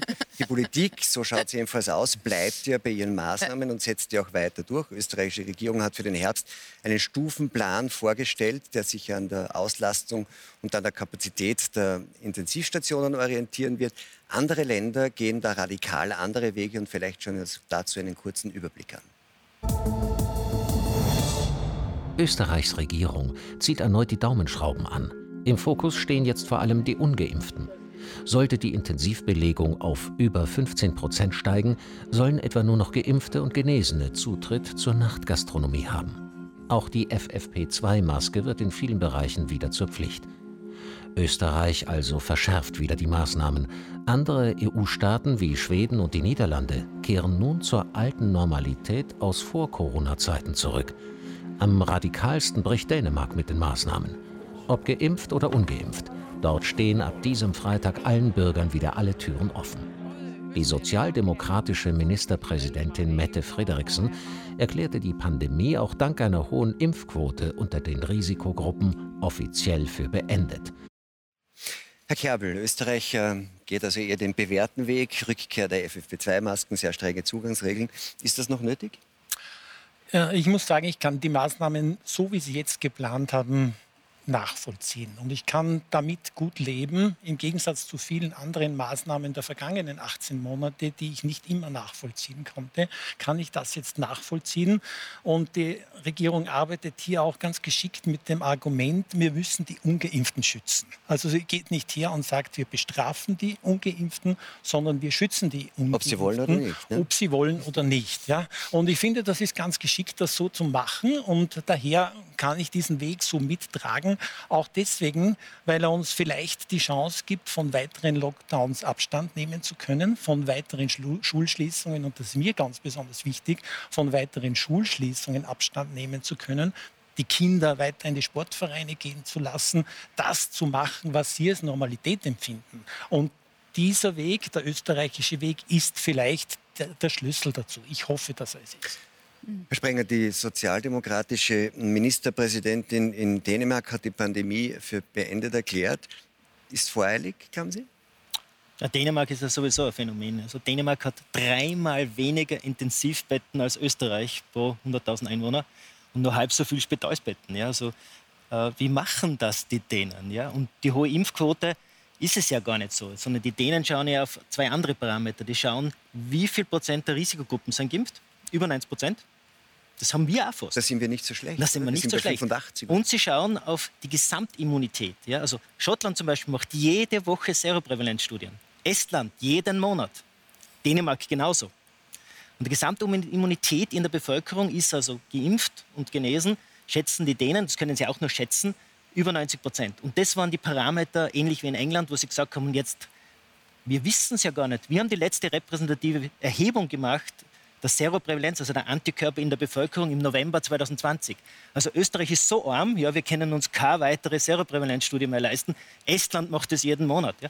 Ich habe eine Diskussion gehabt vor kurzem wegen dieser Schultests, nicht? Hunderttausende Tests mit dem Ergebnis von, ähm, weiß ich nicht, glaube ich, 120 äh, positiven Fällen. Ähm, und, und in der Diskussion kam die Frage, ähm, wäre es eigentlich nicht vernünftiger, alle Schüler mal einen Antigentest machen zu lassen. Antikörper. Äh, Antikörper, Entschuldigung, einen Antikörpertest machen zu lassen, um zu sehen, wie eigentlich die Immunlage Ja, das haben sie, in das haben sie in Zürich gemacht, das haben sie in Genf gemacht, das haben sie in vielen Orten in Europa gemacht. Wir haben es nicht gemacht. In, Wir, in Ischgl haben wir es in, in Ischgl, in Ischgl haben, wir, haben wir zweimal, dank, danke damit, dank der Med-Uni Innsbruck. Ja. Aber äh, ja, eh. Das sind, also ich glaube, wir haben, da, da könnten wir jetzt ganz viele Dinge aufzählen, die wir hätten machen können, um die Datenbasis zu verbessern. Aber das ist ja auch so ein roter Faden, der sich ja durch die gesamte Pandemie zieht. Äh, ja, so können wir, können wir es nur, nur schätzen. Aber noch, kommen wir zurück zu Dänemark ganz kurz. Ja? Also Dänemark ist echt ein Phänomen. Ja? Ob es gut geht, wissen auch die Dänen nicht. Und das haben sie ja auch gesagt. Also falls sich die Lage wieder sozusagen zuspitzt, dann kann das auch wieder zurückgenommen werden. Aber die, die Bevölkerung will das, die mehr, deutliche Mehrheit ist ja dafür, steht hinter dieser Entscheidung und das finde ich gut. Das, das darf ich noch was ergänzen dazu? Äh, ich glaube, wir haben jetzt erstmals nach 18 Monaten eine Strategie. Wir hatten ja 18 Monate nicht wirklich eine Strategie, sondern wir aufgemacht, zugemacht, geschaut, was passiert. Jetzt haben wir eine Strategie und diese Strategie ist vielleicht richtig. Und wir haben jetzt, da gebe ich dir ja recht, wir haben jetzt eine Intensivbelegung von 8 Prozent mit Corona-Patienten auf Intensivpatienten. Das ist durchaus in einem grünen Bereich. Und ich hoffe natürlich sehr, dass die Prognosen von Herrn Klimek nicht stimmen, dass wir die 10%-Marke, die 20%-Marke nicht überschreiten und schon gar nicht bei den äh, als desaströs empfundenen 33 Prozent ankommen. Ich hoffe, dass diese jetzt ja an sich lineare Kurve äh, zunächst einmal so, so linear weitergeht, so dann einen Gipfel erreicht und dann wieder abfällt. Also ich hoffe sehr, dass sich Herr Klimek, und ich glaube, das tun wir alle, dass sich der Herr Klimek verrechnet das, genau. und wir im November oder Dezember Chance ist ja, wenn man den Rekord anschaut, relativ hoch. Ne? die Chance aufs Verrechnen? Ja. ja ich hoffe drauf, ja. Interessant ist an Dänemark ja, dass dort sehr stark auf Eigenverantwortung gesetzt wird. Die Impfquote ist höher als in Deutschland und in Österreich. Ähm, das eine ist, dass sie sehr stark auf die hohen Durchimpfungsraten der Risikogruppen abstellen und gar nicht so sehr der Gesamtbevölkerung. Und das andere ist, dass sie auf Eigenverantwortung setzen. Sie hingegen wollen den Druck erhöhen. Könnte es nicht kontraproduktiv sein? Dänemark scheint eher zu zeigen, dass man mit, einem, mit dem Ernstnehmen der Bürger und dem Setzen auf Eigenverantwortung, auch wenn man sehr fürs Impfen ist, bessere Quoten erreichen kann. Warum glauben Sie, dass in Österreich und Deutschland der Druck besser ist? Sind wir solche untertanen Menschen hier? Also ich weiß nicht, wie die Situation in Österreich ist. Man muss ja sich die Frage stellen, was will ich eigentlich? Was ist eigentlich das Ziel der Maßnahmen? Und am Anfang der Pandemie, da war das Ziel der Maßnahmen erstmal, die Leute zu schützen, sich mal irgendwie zu sammeln und zu gucken, was ist das hier eigentlich? Dann ist die Pandemie äh, in Gang gekommen, wir haben Lockdowns gemacht, wir haben in Deutschland auch ziemlich zweckentfremdete Lockdowns gemacht. Ich äh, stimme völlig mit der Kollegin überein, dass da die Kinder wahrscheinlich am allerschlimmsten drunter gelitten haben. Und jetzt sind wir aber in der Situation, wo wir allen ein Impfangebot gemacht haben. Und jetzt ist es tatsächlich so, dass wir die ungeimpften in Anführungszeichen schützen müssen, wobei ich das tatsächlich auch nicht so sehe, weil ich da den Freiheitsgedanken auch in mir habe und sage, das ist dann am Ende die eigene Entscheidung. Die Sache ist nämlich die, dass auch geimpfte Virus übertragen können. Das wissen wir mittlerweile. Die wären nur ganz selten krank. Wenn ich aber als getesteter Ungeimpfter in ein Restaurant gehe, wo die anderen geimpft sind, dann da sind zwei oder drei, die ein bisschen Virus haben, dann werde ich als Ungeimpfter, aber Getesteter, gehe ich aus dem Restaurant als Infizierter raus. Das heißt, es geht jetzt im Grunde genommen darum, diejenigen zu schützen, die nicht geimpft sind. Und da die Gesellschaft nicht dafür verantwortlich ist, da gebe ich Ihnen völlig recht, äh, jeden Einzelnen individuell vorzuschreiben, was er zu machen hat, geht es ähm, um die Frage, wie hoch ist die Intensivbelegung? Ähm, geht einfach nur darum, das Gesundheitssystem nicht zu überlasten. Das ist das Hauptziel.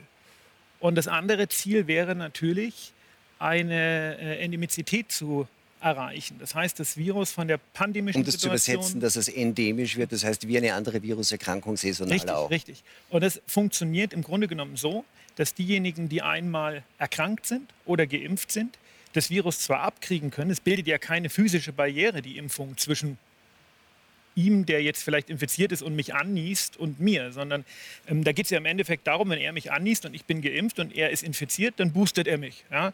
Und so würde das dann einfach eine endemische Erkrankung werden, weil wegbekommen wir es nicht mehr. Und da finde ich eben, dass bevölkerungstechnisch, und das ist nicht individual gesehen, sondern wirklich gesamtgesellschaftlich, natürlich jeder Nicht-Geimpfte dazu beiträgt, dass diese Endemizität länger dauert und wir uns noch in einem halben Jahr oder einem Jahr darüber unterhalten. Genau, aber wenn Sie das weiterdenken, wenn Sie das weiterdenken, dann müssten Sie sagen, okay, und dann schützen wir die Menschen davor, äh, dass sie zu viel Alkohol trinken und dann schützen wir die Menschen auch davor, dass sie Motorrad fahren und Skifahren verbieten nee, wir auch in Österreich. Nee, das passt nicht. Das und passt dann nicht. verbieten wir auch das Schnitzelessen am Samstag, weil die meisten Erkrankungen sind Herz-Kreislauf-Erkrankungen. Äh, wenn wir zu den Kindern gehen, ähm, weil es da die ganze Zeit die Scheinwerfer gerichtet ist, nur auf Corona. Kinder sterben an ganz anderen Dingen. Ja, also die, die Gefahr am Schulweg zu versterben durch einen Unfall ist höher oder die Gefahr in einem Badesee zu ertrinken ist höher als an Corona zu versterben. Die Gefahr für Kinder an Asthma zu versterben aufgrund der Luftverschmutzung ist um ein x-faches höher als an Corona zu versterben. Und dann müsste ich ja sagen, also wenn, sie, wenn das das Argument ist, ich muss die Menschen vor sich selbst schützen, ich muss sie davor schützen, dass das nicht ewig, dann muss ich auch sagen, dann verbiete ich ab morgen alle Autos. Das ist nicht das Argument. Ich gebe Ihnen völlig recht. Und was machen wir? Wir machen Schulwegprogramme, wir machen Asthmaprogramme, wir machen Ernährungsprogramme. Aber viel zu wenig. Absolut, und der Punkt, absolut. Viel zu wenig. Und der Punkt reden ist, Sie mir aus jetzt, der Seele. das Geld wird jetzt gerade angezündet. Ja, verzeihen Sie mir den Ausdruck, oder es werden Papierflieger draus gefaltet. Ja, diese ganze Testerei kostet in der Woche 4 Millionen. Das ist eine Schätzung. Die macht auch wenig Sinn. Und macht macht keinen Sinn. Und jetzt frage ich mich, was ist das für eine Verhöhnung? Also da werden Sie einiges dazu wissen. Wie viele Kinder leiden an anderen Dingen? Wie viele Projekte gibt es, jetzt psychosoziale Projekte, die keine Unterstützung kriegen, die ums Überleben kämpfen müssen, wo es nicht einmal ein paar tausend Euro dafür gibt? Ja, vor allem gesundheitsförderliche Äh, Projekte, wo es um gesundheitsförderliche Bewegung geht, Projekte, um Ernährung wo wir geht. sagen, ah, kein Problem, wir testen Ja. jede Woche. Aber ich glaube, da sind wir uns alle einig. Die ich würde ganz kurz auf Ihr erstes Argument noch mal eingehen. Nein, ich möchte, na, entschuldigen Sie, aber ich möchte einfach, ich, ich habe Sie gefragt, nämlich bei den Ungeimpften, wo Sie gesagt haben, die müssen dann die Folgen ihrer Entscheidung auch selber tragen. Und da gibt es jetzt auch eine Diskussion, was heißt Eigenverantwortung. Die, die Vorsitzende der österreichischen Bioethikkommission hat erwogen äh, und gemeint, es könnte schon sein, dass man dann sagt, Leute, die sich nicht impfen lassen und dann im Krankenhaus landen oder gar auf der Intensivstation, müssen dann in der Form eines Selbstbehaltes ähm, diese Behandlung selber zahlen, weil sie haben ja auch die Entscheidung getroffen, sich die impfen zu lassen. Und damit äh, ist dann äh, so quasi das die Folge. Oder andere sagen, die kriegen kein Intensivbett, wenn die schon knapp sind, das kriegen dann andere. Ähm, und es ist ein interessanter Punkt zu sagen, ähm, wenn ich mich entscheide, mich nicht impfen zu lassen, muss ich die Folgen selber tragen. Jetzt müsste man wahrscheinlich sagen, gegen die Grippe kann man sich impfen lassen. Äh, Muss dann auch jeder Grippekranke, der der, in der Intensivstation landet, das sind nicht wenige pro Saison, vor allem wenn er irgendeine, weiß ich nicht, Streptokokken-Superinfektion kriegt oder irgendeine Lungenentzündung, müsste man das dann dort auch machen. Wo- wo führt uns eigentlich so ein Gedanke hin, Herr Kerbel? Ja, gut, dass Sie die Grippe ansprechen. Die Grippe wird irgendwann wieder kommen. Ob sie im heurigen Winter wieder kommen wird, hängt davon ab, wie sehr die Isolationsmaßnahmen durchgehend sein werden. Wenn sie nicht sind, wird die Grippe zurückkommen. Und wir wissen, dass wir da bei der Influenza, also bei der Grippe, eine sehr schlechte Impfbeteiligung haben. In Normaljahren haben wir 8 bis 10 Prozent maximal. Im letzten Jahr war es ein bisschen mehr, weil sie sich äh, vor Corona gefürchtet Das haben. könnte man und auch steigern, indem dann die Ungeimpften selber ja. zahlen müssen im Krankenhaus. Ist das also sinnvoll? von unserer Gesellschaft wird natürlich auch die Grippeimpfung empfohlen, aber die Grippeimpfung hat in Österreich ganz eine schlechte Akzeptanz. 8 Prozent war das immer, ne? In normalen Jahren möglicherweise natürlich auch deswegen, weil die Effektivität der Grippeimpfung in manchen Jahren sehr schlecht ist. Sie ist nämlich zwischen 40 und 80 Prozent. Und das ist nicht wahnsinnig gut für Impfung und das trägt wahrscheinlich zum Image der Grippeimpfung. Aber ich möchte trotzdem diesen medizinethischen Aspekt auch bei Ihnen noch einmal abholen. Diese Idee, dass man sagt, das ist ja auch eine, eine, eine Möglichkeit, den Druck zu erhöhen. So ist das auch gedacht, nehme ich an, von Ja. Frau Brummel zu sagen, man muss, das ist eure freie Entscheidung. Also wie wir auch in viele Unternehmen sagen, nein, natürlich muss sich niemand impfen lassen, aber wenn nicht geimpft ist, hat bei uns keinen Job. Äh? Also das ist dann ja irgendwie eine sehr eingeschränkte Freiwilligkeit. Und so, dass man dann sagt, ihr müsst euch nicht impfen lassen, aber solltet ihr dann einen schweren Verlauf haben, dann müsst ihr euch die Behandlung selber zahlen. Ist das aus medizinethischer Sicht für Sie vertretbar? Nein, äh, davon halte ich absolut nichts. Ich halte auch von diesen Belohnungs- und Bestrafungs-, von den klassischen Belohnungs- und Bestrafungssystemen nichts wie Bratwurst zuwerfen oder Auto verschenken, äh, Impfhunderter, von denen halte ich überhaupt nichts. Was ich mir persönlich aber schon vorstellen kann, und das habe ich schon ein paar Mal deponiert, diese Idee, diejenigen, die sich impfen, äh, tragen natürlich zur Schonung des Gesundheitssystems bei. Finanziell, ökonomisch, von der Auslastung. Und warum sollen die nicht einen gewissen Bonus bekommen? Und da könnte ich mir vorstellen, dass zum Beispiel ein Monat Sozialversicherung entfällt für diese Gruppe. Das wäre eine klassische Belohnung, die, wo man direkt nutzen. Äh, Schenkel, was halten Sie von solchen Ideen? Finde ich toll. Ich finde Anreize immer toll. Ich bin aber auch nicht gegen die Impflotterie. Ich fand gut, dass Amerika das gemacht hat. Ich bin auch nicht dagegen. Ich finde Anreize immer toll. Anreize sind super wichtig. Und das finde ich einen tollen Vorschlag. Ich habe Ja, gerade noch währenddessen überlegt, hm, den könnte ich auch mal anbringen in Deutschland in der Sendung. Das ist ein sehr guter Vorschlag mit der Sozialversicherung.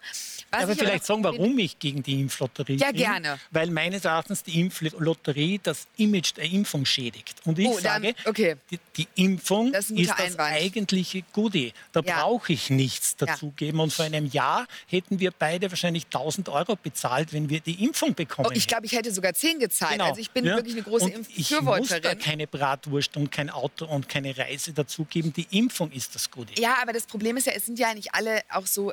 Es hört sich immer so, so, so arrogant und blöd an, so will ich das gar nicht sagen. Aber ich will einen Fall zum Beispiel sagen. Zum Beispiel, es gibt ja auch die Gebärmutterhalskrebsimpfung. Weil mit Grippe finde ich mal schwierig zu vergleichen, aber die Gebärmutterhalskrebsimpfung. Also HPV. Äh, HPV, das ist übrigens auch mal mir, mir ein großes Thema, jetzt auch mal die Sendezeit dafür zu nutzen und dafür zu appellieren, die ist sehr wichtig. Wir haben in Deutschland eine Quote von gerade mal 40 Prozent. Ich zum Beispiel wurde damals auch nicht geimpft gegen HPV, weil meiner Mutter war das Risiko damals zu groß. Meine 22-jährige Schwester wurde geimpft. Jetzt könnte ich ja sagen, hätte der Staat das mal meiner Mutter vorgeschrieben. Nein. Überhaupt nicht. Meine Schwester ist jetzt geimpft. Ich wurde nicht gegen HPV geimpft. Das war ihre persönliche Entscheidung. Die ist in Ordnung. Aber diese Impfung muss viel populärer werden. Wir müssen viel mehr über die HPV-Impfung reden. Wir brauchen 70 Prozent, bis wir die ähm, Herdenimmunität da zum Beispiel haben. Und was ich sagen will, ist, Freiheit bedeutet ja auch Verantwortung. Und für mich ist so ein bisschen, die Meinungsfreiheit ist uns gar nichts mehr wert, die persönliche Freiheit auch nicht. Aber Freiheit ist kein Wegwerfartikel. Und deswegen bin ich so sehr gegen eine Impfpflicht, auch gegen eine Impfpflicht durch die Hintertür. Weil wann, wo geht der Staat dann noch rein? Wie stark soll der Staat noch werden mit seinen Vorschriften? Sie haben gesagt, Sie Ja. sind ein großer Fan von äh, Belohnungen, also Ja. so Nudging-Systemen, offenbar, wie man das. Anreizsysteme, ja. Ähm, um Bestrafungen zu vermeiden? Oder Ich möchte keine Bestrafungen. Also ähm, Aber wie halten, was halten Sie von dem Ja. Vorschlag, dass du sagst, deine Freiheit ist, dich nicht impfen zu lassen, also übernimm die Verantwortung und übernimm die Behandlungskosten selbst? Nein, da- davon halte ich gar nichts, weil dann müsste man das ja in ganz vielen Fällen machen. Ich, ich bin der Meinung, das ist auch für mich total unethisch. Ähm, aber meine Meinung ist, die Anreize, die schaden ja nicht. Also es ist halt keiner Maßnahme. Zum Beispiel, ich bin ins Restaurant gegangen, letzte Woche Samstag, und dann habe ich meinen Impfausweis vorgezeigt. Und ich bin ja geimpft, ich habe diese Freiheiten, aber ich fand das so falsch. Ich habe mich gefragt, vor einem Jahr, da hatten wir keine Impfung, wir hatten keine Testsysteme. Wir haben trotzdem die Menschen im Restaurant sitzen lassen. Warum bei der aktuellen Rate muss jetzt jeder seinen Pass vorzeigen? Ich bin einfach dafür, dass wir Menschen mit Argumenten überzeugen und auch das Anreizsystem finde ich auch gut, aber nicht Menschen bestrafen, weil dann wird die Spaltung immer, immer größer. Und warum, also wirklich jetzt mal mit Blick auf die Pandemie, es ist mir viel zu wenig Pragmatismus. Wieso muss ich jetzt meinen Impfausweis vorzeigen? Das letztes Jahr ohne Impfquote war das nicht nötig. Die Raten geben es auch nicht her. Ich verstehe das nicht. Verstehen Sie es, Herr War Spinner? das jetzt so ein dummer Einwand? Nein. Also, ich denke mal, wie Ja. funktioniert unsere Gesellschaft? Ja? Uns, Ja. Unsere Gesellschaft funktioniert, dass sozusagen durch Umlageverfahren ja, von gesund zu krank, ja, von erwerbstätig zu noch nicht erwerbstätig, nicht mehr erwerbstätig, von reich zu arm. Also wir versuchen irgendwie solidarisch zu sein. So funktionieren Gesellschaften. Also in, in Österreich wird in Deutschland ähnlich sein. Ungefähr äh, 20 Prozent der Versicherten verbrauchen circa 80 Prozent der Mittel. Ja, das sollte man sich mal wieder genau anschauen, ob das noch immer so ist, aber vor 10, 15 Jahren war es so, wird wahrscheinlich immer noch stimmen. So ist es eben. Ja? Und diese 20 Prozent äh, sind übergewichtig, ja, weil sie sich schlecht ernährt haben ja? und, und viele Dinge. Ja? Aber jetzt kommen wir wieder zu dieser sozialen Dimension. Ja?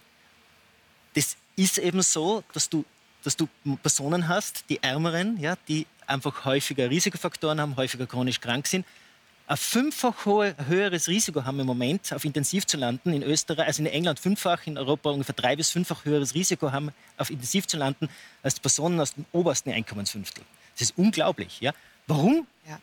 Natürlich, weil sie seltener geimpft sind. Klar ist das ein Faktor, ja? weil sie aber auch in prekären Jobs arbeiten nach wie vor, prekär wohnen nach wie vor, ein höheres Infektionsrisiko haben, häufig übergewichtig sein sind und so weiter. Arbeitslos sind, wenig eingebunden Aber sind ins ich Gesundheitssystem. möchte trotzdem in einer Gesellschaft leben, die immer noch solidarisch ist und zwar mit all ihren Mitgliedern. Aber Ja, Impfen bedeutet Solidarität. Ne? Also die, Ja, Impfen, Impfen ist Liebe, hat, hat Ja. Impfen ist Liebe, sagt das Rote Kreuz in Österreich. Nein, Impfen also ist die- Liebe. Ich finde das mit der Solidarität eine ganz schwierige und, und, und schlimme Verdrehung, vor allem bei schwierig. den Kindern, Ja. den, Eltern gegenüber. Also ich muss als Kind bitte nicht solidarisch mit Ja. den Erwachsenen, mit den Eltern sein. Ja. Der Weg geht immer nur in die umgekehrte Richtung. Ich brauche nicht als Kind ähm, brav und still zu Hause sein, weil meine Mutter oder mein Vater nicht aushalten kann, äh, dass im Garten gespielt wird oder so. Ja? Also wenn es in diese Richtung geht, da finde ich, wird die Diskussion schwierig. Und da gebe ich den Kindern einen Rucksack, da gebe ich den Kindern eine Verantwortung. Das wird gemacht seit über eineinhalb Jahren. Ja? Die Kinder, den Kindern wird eingeredet, äh, dass sie schuld sind, wenn die Alten erkranken, wenn jemand verstirbt, du kannst deine Oma anstecken. Es gibt Werbespots in diese Richtung. Ja? Also den Kindern wird eine Verantwortung umgehängt, die sie nicht tragen können. Und Kinder nehmen sich in der Regel diese Verantwortung. Die nehmen die liebend gerne und äh, zerbrechen teilweise. Jetzt daran. ist es so, es beginnt die Schule und man hat den Eindruck, wenn man sich anschaut, nach diesen ersten Testphasen, die es dann in Wien und Niederösterreich gibt und auch schon diesen ersten sagen, Selbstisolationen und Quarantäneentscheidungen, die es gibt, äh, muss man davon ausgehen, dass dieses Schuljahr nicht sehr viel anders wird als das letzte ja. Schuljahr. Ja. Ähm, jetzt ist Schulstart. Was, was, vielleicht können Sie auch aus Ihrer Praxis berichten. Was macht es denn dann mit den Kindern, wenn wir jetzt das nächste Schuljahr eigentlich gleich haben wie das letzte ja. und momentan deutet alles darauf ja. hin. Ich glaube, dass das äh, Grundproblem ist und das hat auch etwas mit dieser Schuld zu tun, das hat etwas mit diesem Druck zu tun, dass wir die Menschen immer mehr unter Stress versetzen. Permanent. Es ist ein permanenter Stress. Es ist eine Angst, die daraus entsteht. Ja, das Nervensystem wird dauernd in Aufruhr gebracht. Ähm, wie, wie ist das? Kann ich auf Schulschikos? Meine Tochter hat zum Beispiel in zwei Wochen Schullandwoche. Kann sie da hinfahren? Kann sie nicht hinfahren?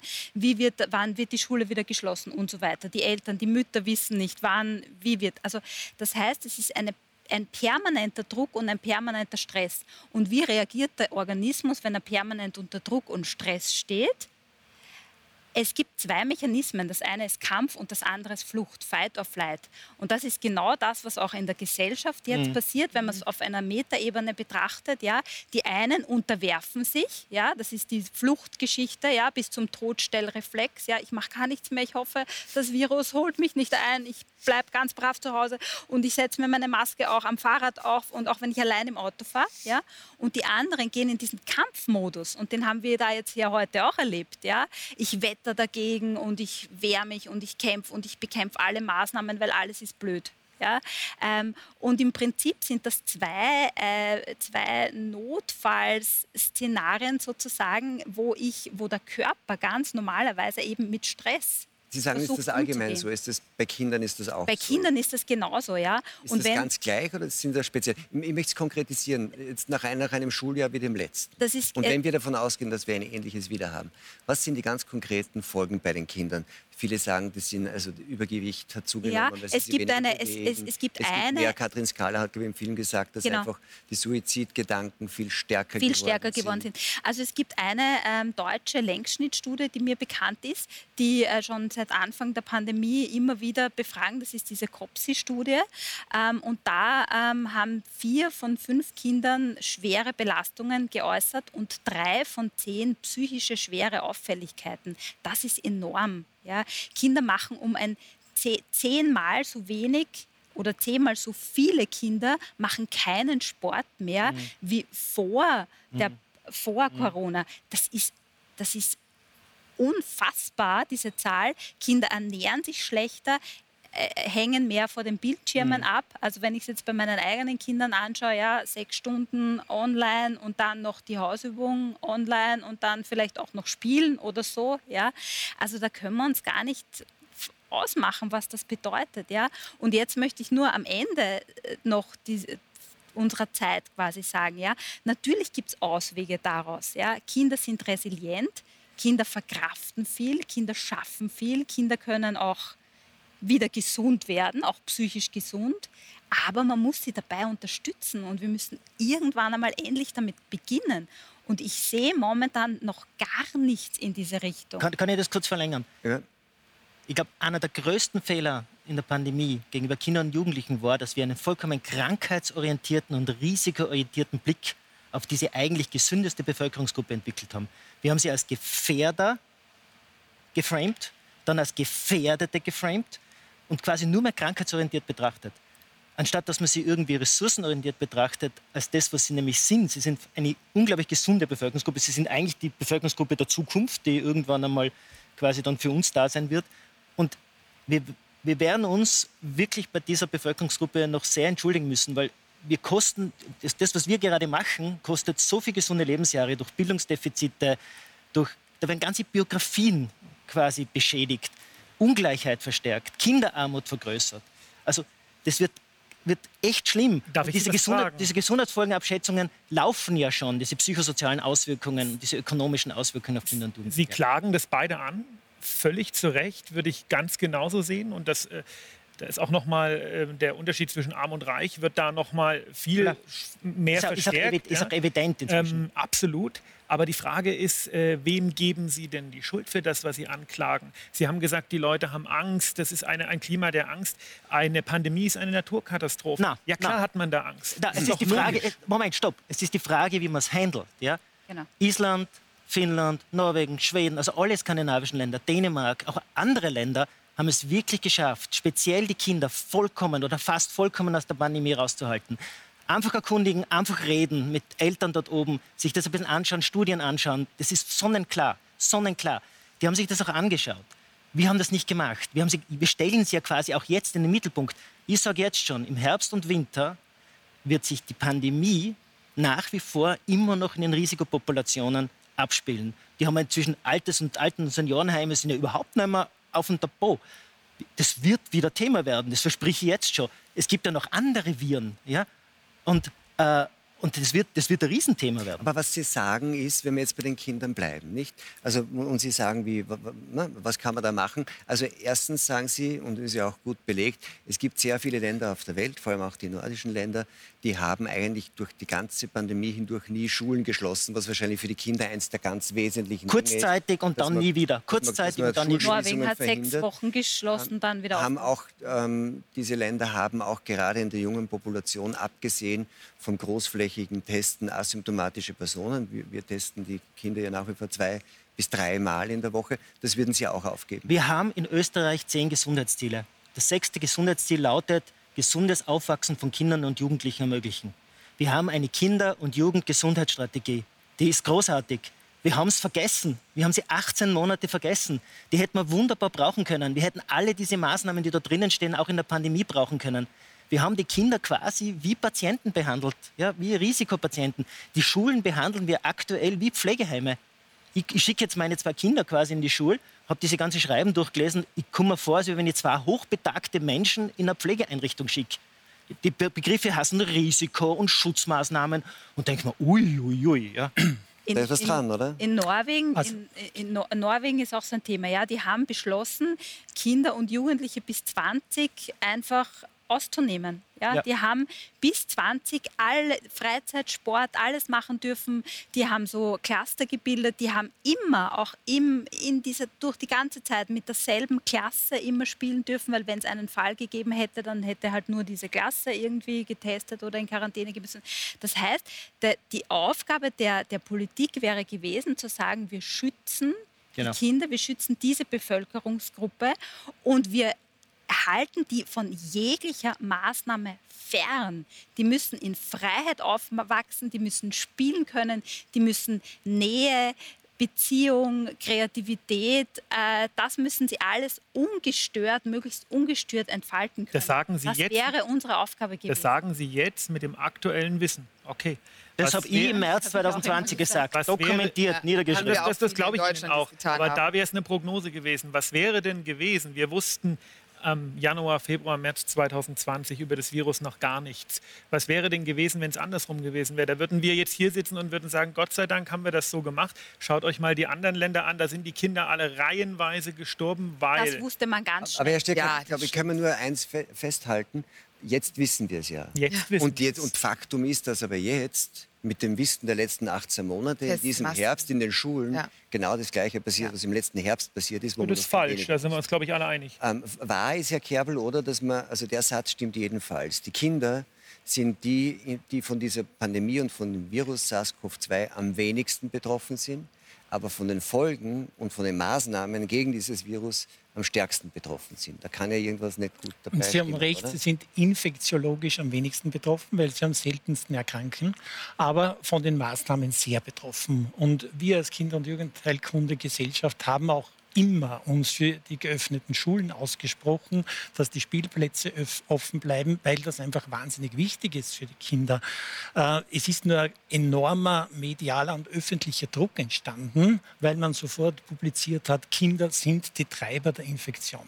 Und Kinder spielen natürlich eine Rolle bei der Verbreitung des Virus. Das darf man nicht wegdiskutieren, die gibt es. Aber es ist begrenzt. Und man kann sie vor allem begrenzen. Und das, was jetzt passiert, gibt mir Hoffnung, dass das heurige Schuljahr anders wird als das vergangene.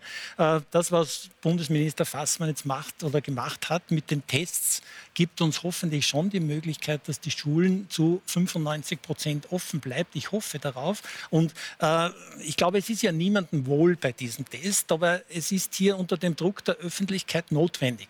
Weil dann ist, wenn in Wien eine Schule einen Cluster hat, dann steht morgen in der Zeitung riesiger Schulcluster in Wien. Und dann äh, wird die ganze Schule geschlossen. Aber, aber und um den zu vorkommen... Da, würde man vielleicht, also würde ich jetzt als Bürger fragen, relativ naiv wahrscheinlich, warum. Wenn es so ist, dass 85 Prozent der Risikopatienten geimpft sind, wenn es so ist, dass ähm, 60 Prozent knapp der Gesamtbevölkerung geimpft sind, 80 Prozent der über 65-Jährigen, ähm, dann ist ja genau das Argument, das man hatte, man muss in den Schulen schließen und sofort, also so quasi sofort Quarantäne und eindämmen. Wenn die Impfung so wirksam ist, wie wir alle glauben, und ich glaube, hier sagen alle, die Impfung für die Erwachsenen ist effizient, warum muss ich die Kinder weiter quälen? Eh, ja, also ich würde die Kinder auch nicht weiter quälen. Ich hätte sie nie quälen wollen. Äh, Im Augenblick sind wir heute bei der Impfrate noch bei 60 Prozent oder knapp darüber. Und das ist das Problem, dass wir noch ein Reservoir an Risikopatienten haben, die noch oder wieder, das ist ja das Problem, vielleicht wieder infizierbar sind, weil die Impfung ja nach neun Monaten, zwölf Monaten oder was ihre Effektivität verliert. Und das zweite Problem, was wir mit der Impfung natürlich schon haben, wir haben gehofft, dass sie eine sterile Immunität hinterlässt. Das heißt, dass der, der geimpft ist, das Virus nicht übertragen kann. Und das trifft leider nicht zu. Und das ist jetzt der Grund, warum man von allen Schutzmaßnahmen wahrscheinlich jetzt noch nicht Abstand nehmen kann, sondern erst dann, wenn das Virus eines von vielen ist, gleichzusetzen mit RSV, gleichzusetzen mit Adenoviren, mit Rhino, mit Enteroviren, dann, glaube ich, äh, wird auch dort die Normalität einkehren können. Sie würden aber sagen, das könnte man jetzt schon machen. Ja, also zwei Sachen. Zwei Sachen.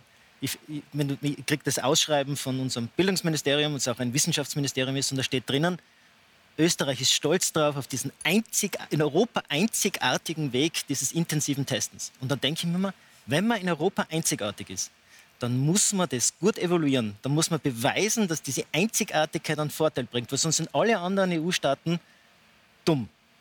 Und das haben, was ja auch passiert, was ja auch passiert. Wir haben jetzt einmal eine Testeingangsphase von drei Wochen. Ich glaube ebenso wie du, dass es dann natürlich weitergehen wird. Ja. Aber wir als wissenschaftliche Gesellschaft für Kinder- und Jugendheilkunde sind eingeladen, das auch wissenschaftlich zu begleiten. Ja. Und wir tun das auch. Also wir haben, ja, wir haben ja quasi das ja schon ein bisschen verfolgen dürfen und, und die Wahrscheinlichkeit, wie selten der Kinder positiv waren, wie viel Geld wir ausgeben mussten, um einen positiven Fall zu finden. Einen positiven Fall, nicht ein infektiöses Kind oder ein Kind, das krank ist oder so. Ja. Das nächste ist, äh, wie lange wollen wir ein Infektionsgeschehen unter Kindern und Jugendlichen so monitorisieren? Also wollen wir jetzt RS-Viren, ja, wollen wir alle Viren jetzt so monitorisieren? Wir können viel Schnelltests machen. Auf PCR kann man alles testen. Alles nach oben zerren, was da an 200 Erkältungsviren in Kinderkrippen, Kindergärten und Schulen. Also irgendwann muss man aufhören damit. Ja? Und Dänemark testet schon lange nur mehr symptomatische Kinder, skandinavischen Test Länder testen symptomatische Kinder, wo es auch hochgradig Sinn macht. Das ist der typische medizinisch-diagnostische Standard, der vor der Pandemie gegolten hat.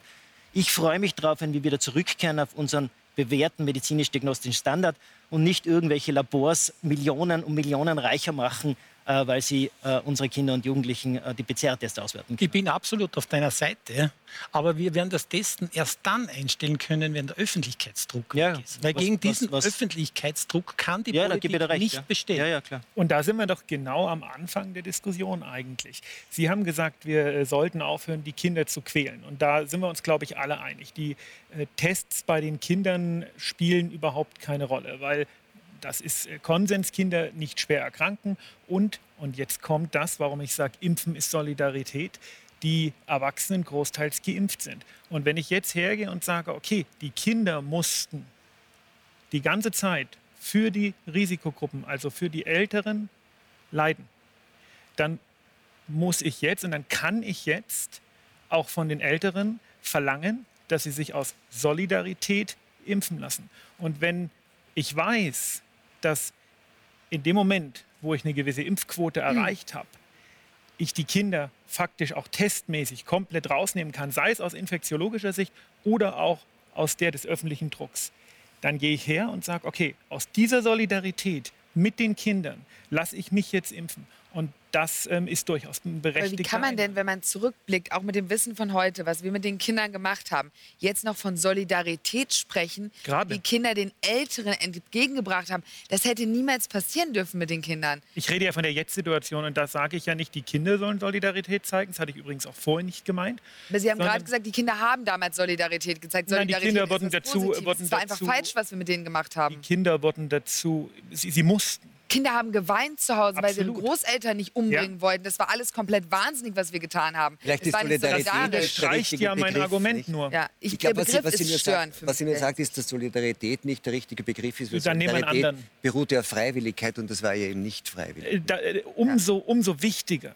Umso wichtiger ist es dann, also Sie unterstreichen das faktisch nur, umso wichtiger ist es dann zu sagen, wenn wir den Kindern das schon aufgezwungen haben, dann müssen wir aber jetzt auch diesen Weg gehen. Und dann kann ich ja natürlich sagen, okay, der mündige Bürger darf sich selber überlegen, ob er sich impfen lassen will oder nicht. Ja, Wie bei anderen Impfungen ja auch. Nee, bei anderen Impfungen sind wir aber nicht in der Pandemie. Das ist ein durchaus großer Unterschied. Auch zu Ihrem HPV, äh, HPV-Beispiel ist das ein sehr, sehr großer Unterschied.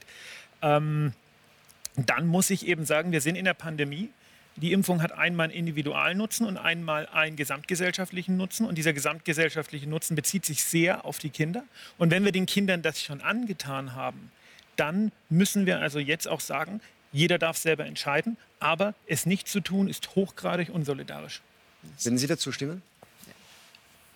Also mich würde es wirklich interessieren, wie, wie viele Kinder und Jugendliche eigentlich schon Antikörper haben. Also wenn man das, wenn man das ein bisschen verfolgt in Europa, dürfte das in manchen Regionen schon zwischen 30 und 40 Prozent liegen. Delta ist ja infektiöser als, als die Varianten vorher. Also ich glaube, das rauscht schon durch jetzt. Ja? Und äh, ich glaube, dass viel, viel mehr Kinder und Jugendliche sich bereits infiziert haben und das kindliche Immunsystem reagiert sehr, sehr gut äh, auf, also baut dann wirklich eine gute Immunität auf, auch über T-Zellen. Das würde mich wirklich interessieren, also, weil das ja auch die Wissensbasis für solche Diskussionen ist. Ja? Also Ja. Wir, wir, weil das ist also die Grundlage. Ja? Also Immunität ist eben nicht nur Impfung, sondern Immunität ist eben auch natürlich Infektion. Es war vor Corona was.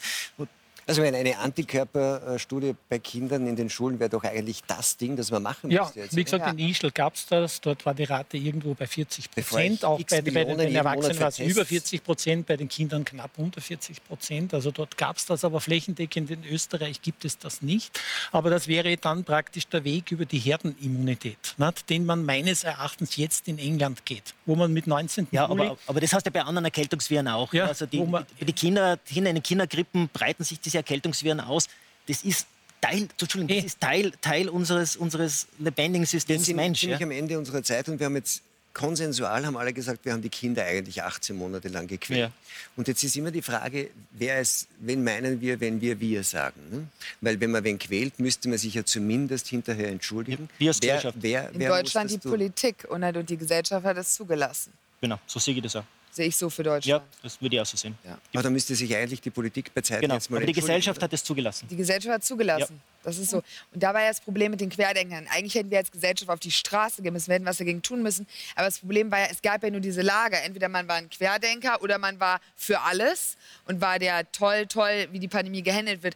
Aber die Politik hat sich zu entschuldigen und auch unsere Kanzlerin hat sich zu entschuldigen. Jens Spahn hat sich zu entschuldigen. Und ich finde es furchtbar, dass sich so wenig entschuldigt wird. Ich finde diese, diese ähm, Schuldzuweisungen äh, sehr problematisch. Sie kritisieren ja die Spaltung der Gesellschaft, haben Sie ja vorhin gemacht. Und dann ähm, im nächsten Atemzug gibt es Schuldzuweisungen. Ich möchte nicht in der Situation weder von unserer Kanzlerin noch von Jens Spahn damals gesteckt haben. Das waren Entscheidungen, die mussten damals in irgendeiner Weise getroffen Jeder werden. Unternehmer hätte besser gehandelt Wir- als Jens Spahn. Ja, das ist äh, ein Konjunktiv. Ich das glaube, ist, Nein, nein, es ist wirklich viel falsch gelaufen. Das ist Allein so. schon mit den Ja, ja, Schnelltests, mit den Impfungen, so. da kann man nicht Aber sagen, wir- oh, es war eine Pandemie, sorry, wir, ups, sorry. Wir, wir kommen mit ähm, Schuldzuweisungen nicht weiter, sondern damit vertiefen wir die Gräben in der Gesellschaft. Und wir müssen mal damit aufhören, ständig in einer sehr emotionalen und äh, wuchtigen Art zu sagen, der ist schuld, der ist schuld, der ist schuld und der muss sich entschuldigen und der muss sich entschuldigen. Aber der Film hat Menschenleben gekostet. Das ist so. ja. Naja, noch nicht. Aber das ist natürlich, jetzt, ich meine, das ist wirklich ein, ein, ein bindet das, glaube ich, ganz gut ab. Nicht, Sie sagen zum Schluss halten Sie ein Plädoyer. Also wahrscheinlich sagt, es müssten sich der Kanzler, die Kanzlerin und der Gesundheitsminister entschuldigen. Sie sagen, Schuldzuweisungen sind problematisch und Ihre erste Wortmeldung war, dass äh, sozusagen solche Filme Menschenleben kosten, was man jetzt äh, großzügig durchaus als Schuldzuweisung auch verstehen könnte. Also ich glaube, wir, wir, wir, kommen möglicherweise auch alle nicht nur nicht ohne Schäden, sondern auch nicht, nicht ohne Widersprüche durch eine ähm, Pandemie, nämlich kein Einzelner von uns auch nicht und die Gesellschaft ohnehin nicht. Ich danke Ihnen sehr für diese Diskussion. Ähm, wir sind am Ende unserer Zeit. Ich wünsche Ihnen einen schönen Abend und hoffe, dass wir uns am nächsten Donnerstag wiedersehen beim Talk im Hangar.